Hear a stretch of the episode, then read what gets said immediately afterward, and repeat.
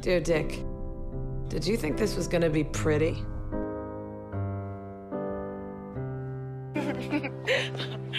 Bizarre. It's my vagina. I'm slutty, but I'm a good person. ¿Por qué cuando una mujer es segura y poderosa la llaman bruja? You're both wrong. It's my vagina. Mi final feliz no es un nombre. Por supuesto que no. Siento que los hombres siempre buscan algo mejor y las mujeres solo se conforman con que vaya bien.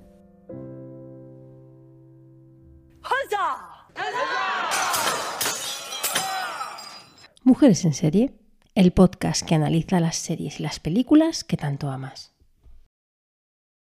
Dejemos las cosas claras. Cada vez que nos cuentan una historia, vamos rellenando frenéticamente los posibles espacios vacíos. Somos como los niños de parvulario a los que se les entrega un papel y un lápiz para que unan los puntos hasta formar una imagen. Tal vez estemos atentas y del 1 al 2 no nos cuelen un rol de género, pero en el punto 350 al 351 y sobre todo si estamos con ganas de tumbarnos frente a la pantalla y no pensar, empezaremos a tragar mierda a punta pala y a normalizar todas aquellas situaciones que en nuestro día a día no dejamos pasar. Por eso, quiero proponer una lista de preguntas, algunas de mi propia creación, otras recopiladas de pensadoras de verdad. Detalles en comentarios. Esta lista de preguntas intentaría ayudarte a hacer crítica con el audiovisual que tanto disfrutas, pero que tanto mal te puede hacer. Considero que es posible cuestionar lo que vemos mientras disfrutamos de las 200 plataformas en las que estamos inscritas. Hoy quisiera proponerte dos preguntas y para ello utilizaré como ejemplo tres historias. Las películas Interstellar y Iron Man y la serie Castle. Interstellar es una película que me encanta. La historia, la fotografía, la música, pero tengo que hacer la vista gorda en varios puntos para no eliminarla de mi lista de reproducción. Primero, me parece increíble que no pase el test de Betzel, que entró en escena a mediados de los años 80. Casi 30 años después, muchos hitos del cine siguen sin cumplirlo. El test es el siguiente. Existen dos personajes femeninos con nombre propio que hablen entre sí por lo menos un minuto y que la conversación no esté referida a los hombres o cuidados. Vamos a probarlo. En Interstellar tenemos dos protagonistas mujeres, la hija y la colega, que tienen nombre propio, Murphy y Brand. Punto para Interstellar. Pero nunca hablan entre ellas, así que no cumplen el test. Murphy se encuentra con la esposa de su hermano en una breve escena que no llega al minuto, pero aceptamos pulpo como animal de compañía. Ella se llama Luis. Dos puntos para Interestelar. Sin embargo, hablan sobre la salud del hijo de Luis. Pero no he venido a hablar del test. Las preguntas que propongo intentan otro tipo de análisis. La primera pregunta se responde desde la vida real, en el caso de que exista una diferencia de edad entre los protagonistas, ¿esta diferencia es relevante para la trama? Quiero decir, si analizamos The Father, los 37 años de diferencia entre Anthony Hopkins y Olivia Colman tienen una justificación en la trama, pero esta no suele ser la norma. Empecemos por Interstellar. Tenemos a un Matthew McConaughey nacido en 1969 y su coestrella Anne Hathaway, nacida del 82. Son 13 años que forman parte de la argumentación de por qué él es elegido como piloto para la misión de la NASA. Dentro de la película nos dejan intuir que ha habido algo en el pasado, un problema muy grande que los ha obligado a dejar de lado todo entrenamiento militar para funcionar, la historia necesita de un hombre medianamente mayor para explicar las razones del por qué eligen un piloto que no está activo. Cooper tiene experiencia en campo. El nuevo equipo de la NASA solo en simuladores. Abro paréntesis para decir que esta justificación es mucho mejor lograda que la mayoría de justificaciones de la ciencia ficción o las películas de acción donde vemos decisiones inverosímiles eligiendo equipos de hombres civiles, generalmente hombres, lo dejemos claro, antes que profesionales bien entrenados. Decíamos 13 años de diferencia entre el protagonista hombre y su coestrella mujer. Y todo ok. Sin embargo, en la trama existe una segunda coprotagonista, la hija de Cooper, caracterizada en edad adulta por Jessica Chastain, que es del 77. Ocho años de diferencia que se ignoran, aun cuando en la película se verbaliza que los personajes tienen la misma edad.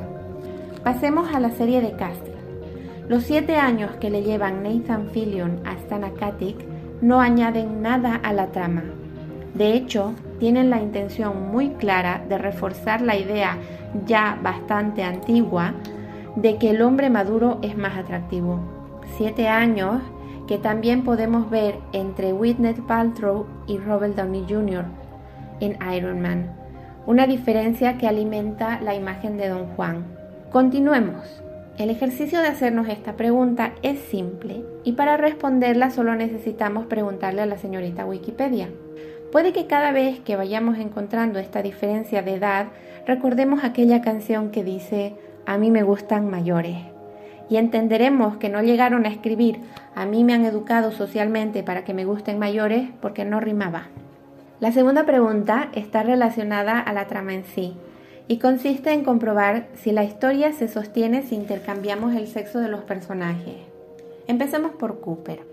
Imaginemos a una ingeniera y pilota de la NASA que trabaja como granjera y que tiene a cargo dos criaturas y un abuelo.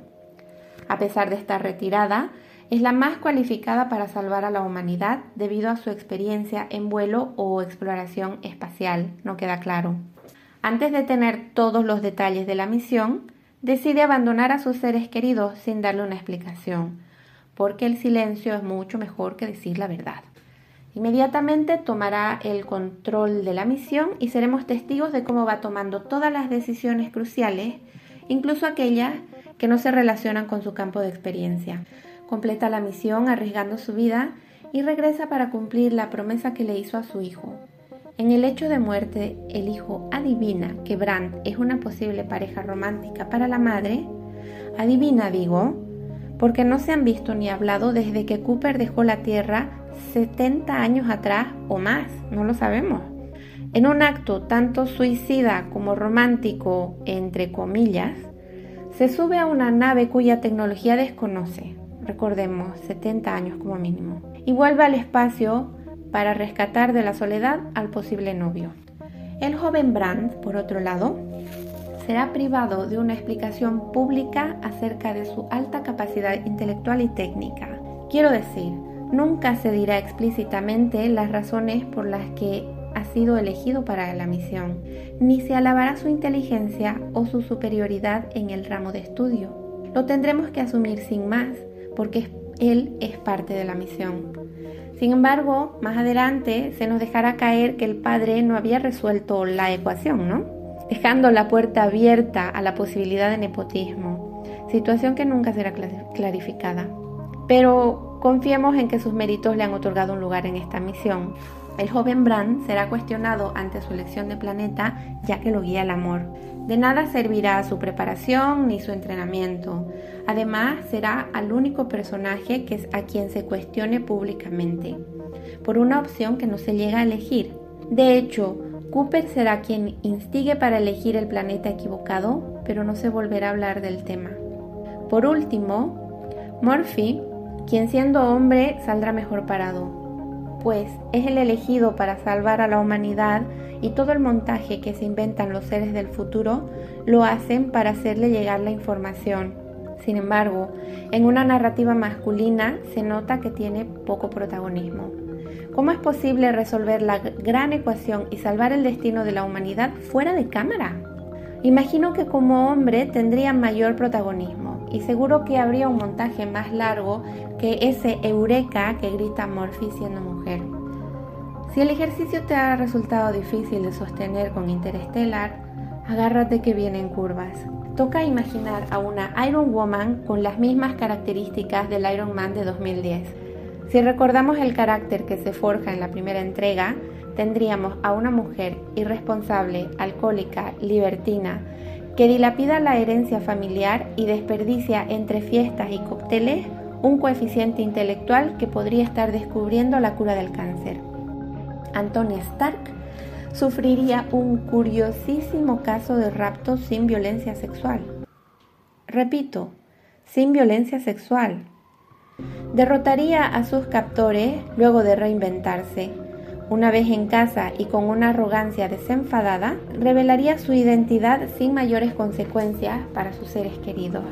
Tengo que decir, sería un caso único en la historia. Imagina, una mujer arrogante que no es castigada públicamente. No se me ocurren muchas alternativas para un piper hombre porque para que se le cuestione la capacidad al momento de hacerse cargo de la industria Stark, tendría que ser demasiado joven. Y Iron Woman es una mujer de mediana edad. Houston, tenemos un problema. Además, un hombre siempre queda bien en puestos de poder, aunque tenga 15 años. Y aún en aquellas ocasiones en que se les entrega el mundo en bandeja de plata, siempre se puede jugar con la idea de que el hombre se ha hecho a sí mismo. Por último, analicemos a Castle.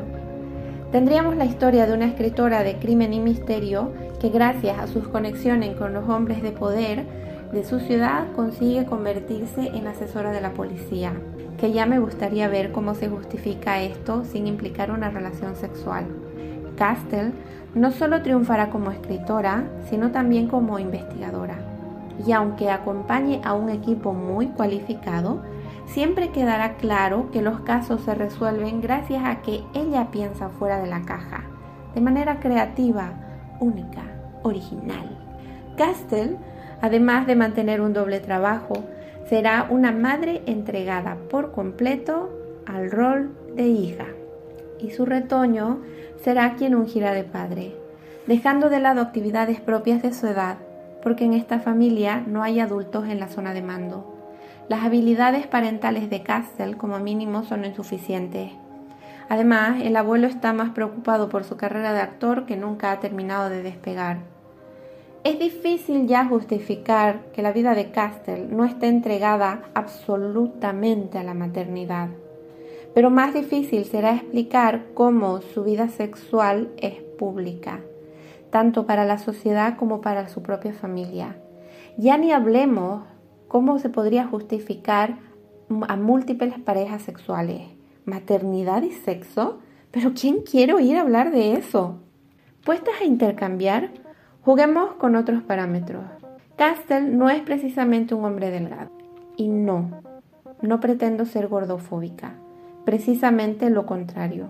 Podemos recordar a un personaje femenino cuya narrativa implique un alto atractivo sexual que tenga lo que en pantalla se consideran kilos de más. No es fácil. Creo que un poco imposible. El caso de Beckett es especial. Y ella representada como hombre no queda inverosímil. Entiendo que el intercambio de roles muchas veces no es tan evidente, que a veces las mujeres convertidas en hombres no quedan tan mal paradas, pero cuidado con las trampas, porque a día de hoy todo es más sutil pero es parte de la misma manera de reforzar los estereotipos. Hablemos de un personaje que suele confundir y parecen encarnar roles perfectos para mujeres feministas. Y dentro de las opciones que hemos tenido a lo largo de la historia del audiovisual, sí que fueron un ejemplo. Pero hay que estar siempre con los ojos atentos para no dejar pasar a los gatos en el conteo de las liebres. Hablo de las muy queridas tomboys. Recordemos que los tropos del audiovisual fueron creados por hombres, así que veremos a una mujer idealizada desde la perspectiva masculina. Los intereses de esta mujer son intereses determinados como masculinos dentro de la historia. Por ejemplo, deportes, coches, tener una banda de rock. A ninguna mujer en la vida real se le ha ocurrido tener estos intereses. Dios me valga. Las tomboy rechazan e incluso desprecian todo aquello que sea femenino, la ropa, accesorios, colores, actividades y sobre todo desprecian a otras mujeres, especialmente las más femeninas. Se enorgullecen de tener solo amigos hombres y no pueden crear lazos con otras mujeres. Se puede decir que son hombres con tetas. Como rasgos positivos suelen ser aventureras y tienen mucha confianza en sus capacidades. Aquí lo de hombres. Lastimosamente suelen ser muy impulsivas. Aquí se les notan las tetas. Es fácil creer que es una feminista, pero su desprecio por mujeres que prefieren seguir roles más tradicionales la delatan. Además, es una mujer que busca un lugar personal en el mundo de los hombres. Ella no busca igualdad para todas las mujeres ni romper el mundo de los hombres. Al final de la historia, y a través de un rito de iniciación que implica la mutilación de parte de su propia personalidad, se reconcilia con las otras y empieza a formar parte de este grupo de mujeres de verdad. Decíamos que se, se la suele ver como un rol a seguir, y lo es, pero no del todo, ya que la mirada masculina insiste en declararla como la rara, una anomalía que se encuentra en una fase y que superará cuando conozca al hombre adecuado. Si encuentras problemas para hacer intercambio de roles, te propongo otra manera de comprobar lo mismo. Observa el, el, orden de las características que determinan a cada personaje. Lo explico. Los hombres son profesionales primero. Quiero decir, la faceta pública es más importante. Pareja en segundo lugar y no pareja como un apoyo o como parte de un equipo. Pareja como líder y como quien merece recibir la gratificación sexual. Y por último, como padres, porque siempre están las madres, abuelas, vecinas, novias para hacerse cargo de la prole.